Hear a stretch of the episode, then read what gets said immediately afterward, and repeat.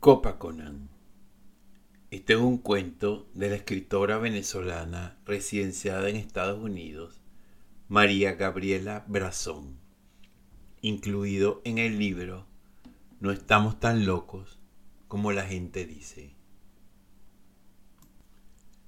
Eran las cinco de la tarde y el pueblo costero de Calzoy empezaba a caer presa del arrebolado atardecer.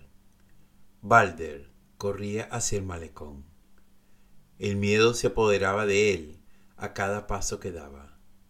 Vociferaba con urgencia los nombres de sus hijos. Eira, Agnar, aléjense de ahí. No se acerquen a la orilla. Esperen. No puedes hacerme esto, Freya. He hecho todo lo que has pedido. He cumplido con mi parte. La vio sostenerlos a cada uno, como reuniéndose. Ninguno de los tres volteó.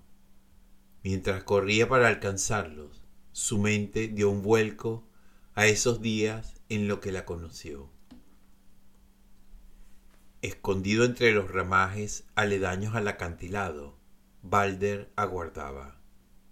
Era noche de reyes y el inicio de un nuevo siglo.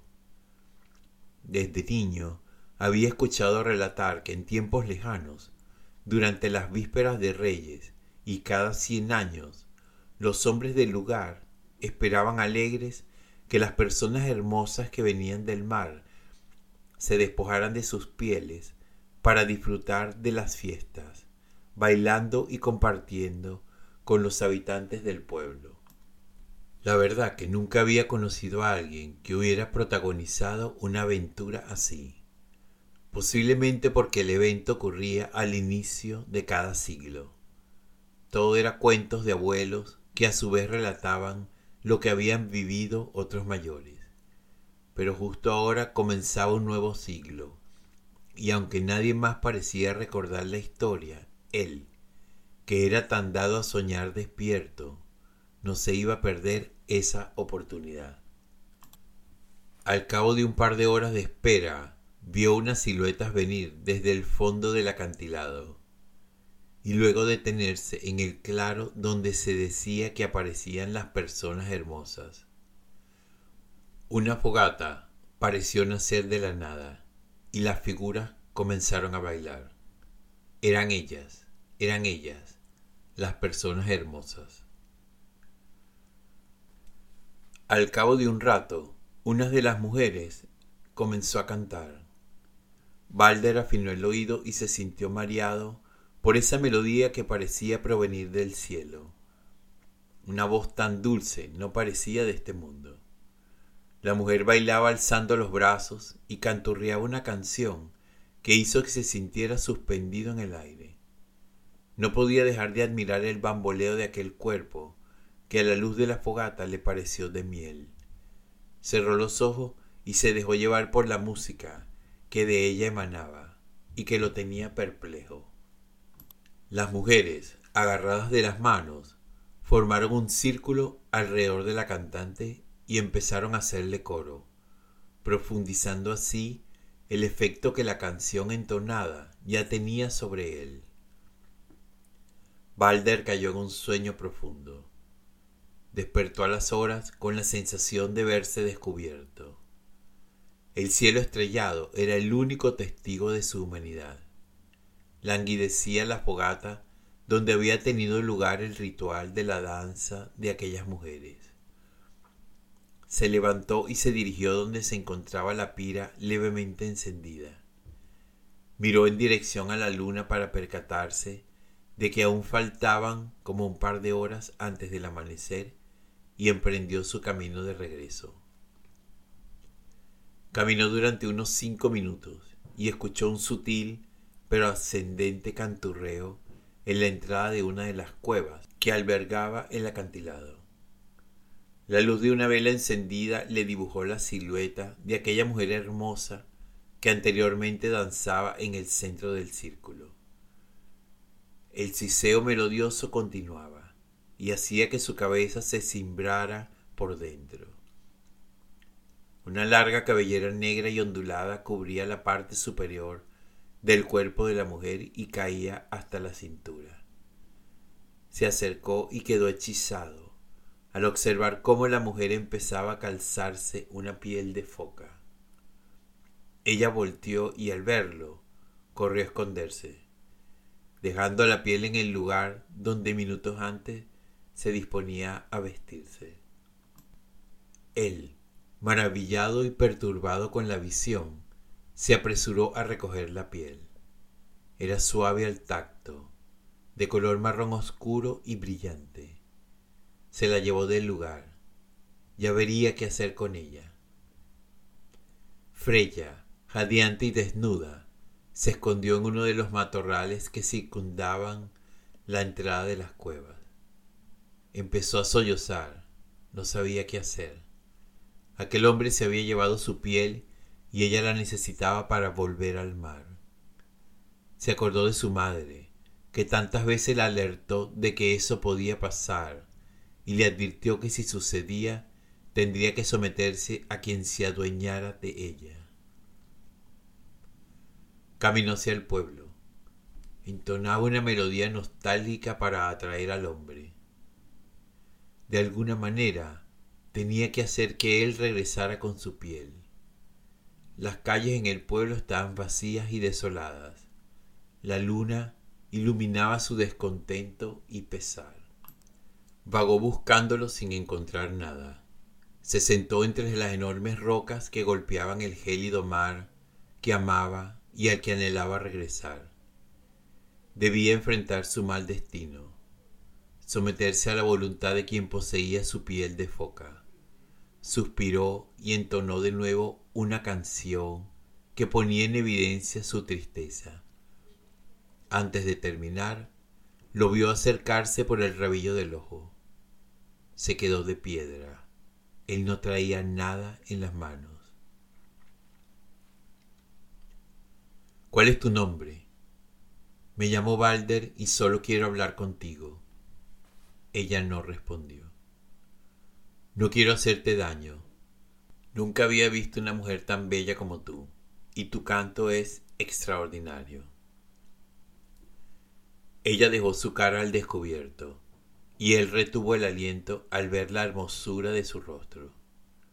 Las lágrimas hacían camino en las mejillas de la criatura. Unos grandes y almendrados ojos lo miraban, hipnotizándolo. Se sintió desnudo y perforado por esa mirada. Solo un instante le bastó para saber que ya nada volvería a ser igual, y que si los dioses reclamaban su encuentro, él atendería feliz a sus llamados. Freya y Balder formaron una familia. Él vivía con el miedo instalado en el alma de que ella encontrara su piel de foca y regresara al mar. La hermosa mujer lo amaba en demasía pero la nostalgia y el sentido de pertenencia marino hacían mella dentro, acrecentándose cada día más. En las noches menguaba, se desvelaba sintiéndose ajena a la vida que llevaba. Su naturaleza le instaba a buscar en los momentos de descuido su anhelada piel. Así transcurrieron cinco largos años. La vida les había colmado con dos hijos, que eran la alegría y la esperanza de Balder de que su Freya claudicara en el deseo de regresar al mar. Y no es que Freya no los amara, los adoraba con profunda entrega de madre, pero ese sentimiento estaba allí, era más fuerte que ella. Balder era pescador, como la mayoría de los hombres del pueblo, todos los días salía de su casa antes del amanecer. Todos los días se aseguraba de portar la llave del baúl en donde guardaba la piel de Freya y al regresar de la jornada pesquera cambiarlo de lugar. Ese día salió con prisa. Los compañeros lo esperaban para iniciar la jornada que se preveía larga e intensa. A la hora de la comida, y mientras compartía el almuerzo con Fadur, compañero y amigo, se tanteó el cinturón y palideció en el acto. No estaba la llave del baúl. Salió corriendo deseoso de que Freya no hubiera dado con el escondite. Cuando llegó, encontró la puerta de su casa abierta. Llamó sin recibir respuesta. Corrió al pueblo y fue directo al malecón. En la distancia, vio que Freya sostenía de la mano a sus pequeños hijos. Los niños parecían tranquilos. Ella se agachó a darles un beso y volteó a verlo, sonriente, pero con los ojos llenos de lágrimas. Ella le lanzó un beso al viento. Llevaba puesta su piel de foca. Y así, sin los niños, se internó en el mar. Desde aquel día, Balder no tenía vida. Amargado como estaba, planeó su venganza. Convenció a varios del pueblo de que les arrebataran las pieles a las personas del mar y luego hacer una hoguera con ellas. Pero el día anterior a la noche de Reyes, Freya se le apareció en sueños con una advertencia.